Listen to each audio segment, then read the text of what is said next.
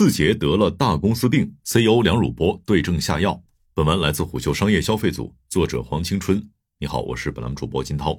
过去的二零二三年，字节跳动在电商本地短剧赛道频频出击，一副进击者的姿态。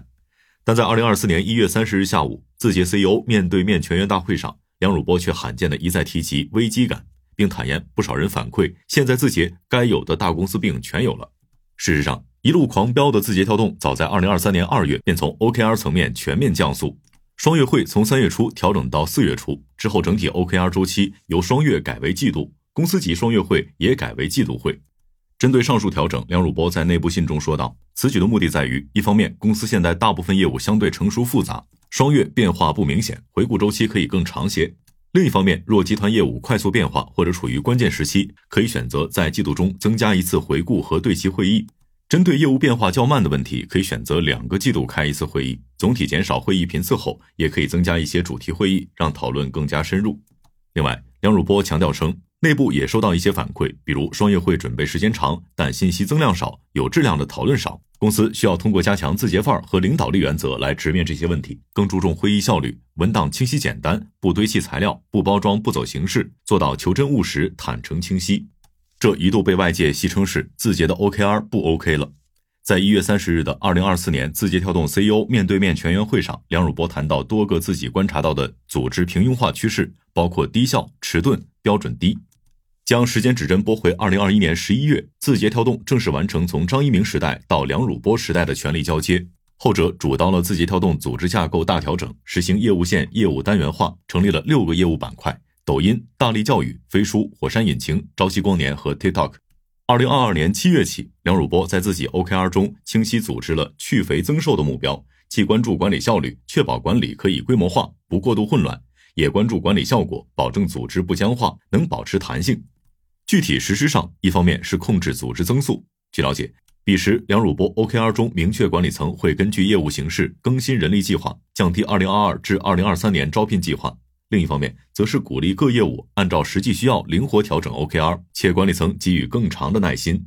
事实上，字节跳动高速扩张这几年，正像黑洞一样吞噬着人才，其 HR 在卖卖、Boss 直聘、智联等所有招聘渠道风雨无阻的疯狂招人，组织规模迅速从几万人激增至十几万人。以至于字节的生长速度，连腾讯、阿里都为之侧目。移动互联网也完成了老 BAT、百度、阿里、腾讯三足鼎立，到两超多强对抗，再到新 BAT、字节、阿里、腾讯竞争角逐的版图重塑。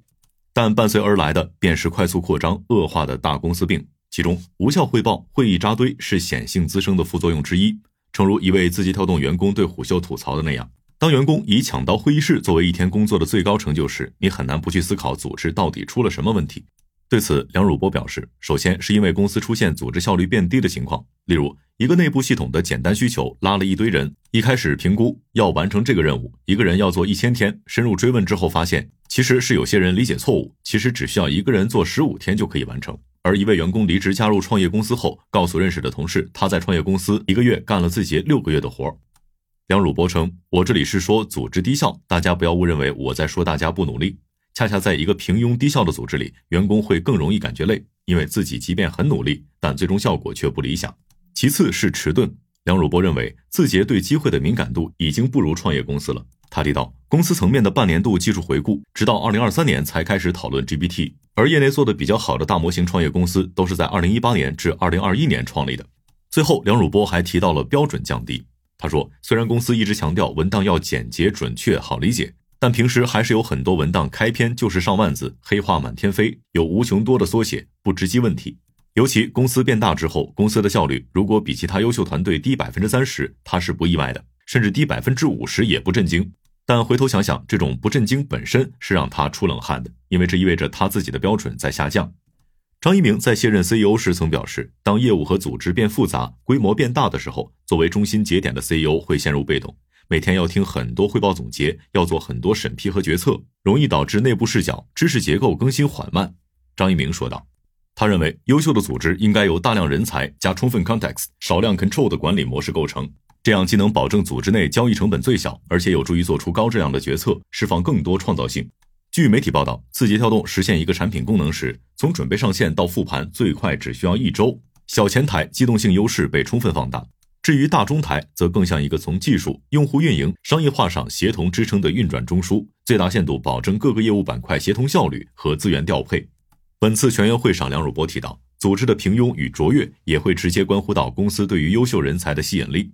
梁汝波说，优秀的人是会用脚投票的，他们会去寻找更有挑战的事情、更高回报的可能，然后会去寻找能够更能相互激发的同事。我觉得我们一定要立志于打造这样的环境，让这些人才向我们投票。为此，字节会在激励上继续加大区分度，尽最大的努力保留和吸引优秀人才。人才密度提升之后，组织的效率和标准也会提高。希望团队都能够以优秀创业公司的标准要求自己。他以航天器举例，航天器需要达到一定的速度才能摆脱地球重力，否则就会坠落。组织发展也是如此。所以，必须要从精神上打破自满，提高标准，保持危机感和始终创业的心态。同时，在激励上加大区分力度，吸引最优秀的人才，这样才能逃逸平庸的重力。毕竟，字节跳动就像一块构造精密的瑞士手表，数万个齿轮带动着整个巨大机体的正常运转。一旦有空转甚至停止运转的齿轮传导下去，会导致走时过快或过慢，这都会浪费公司巨大的人力、时间及纠错成本。梁汝波必须从根本上保证每个齿轮咬合传递精准。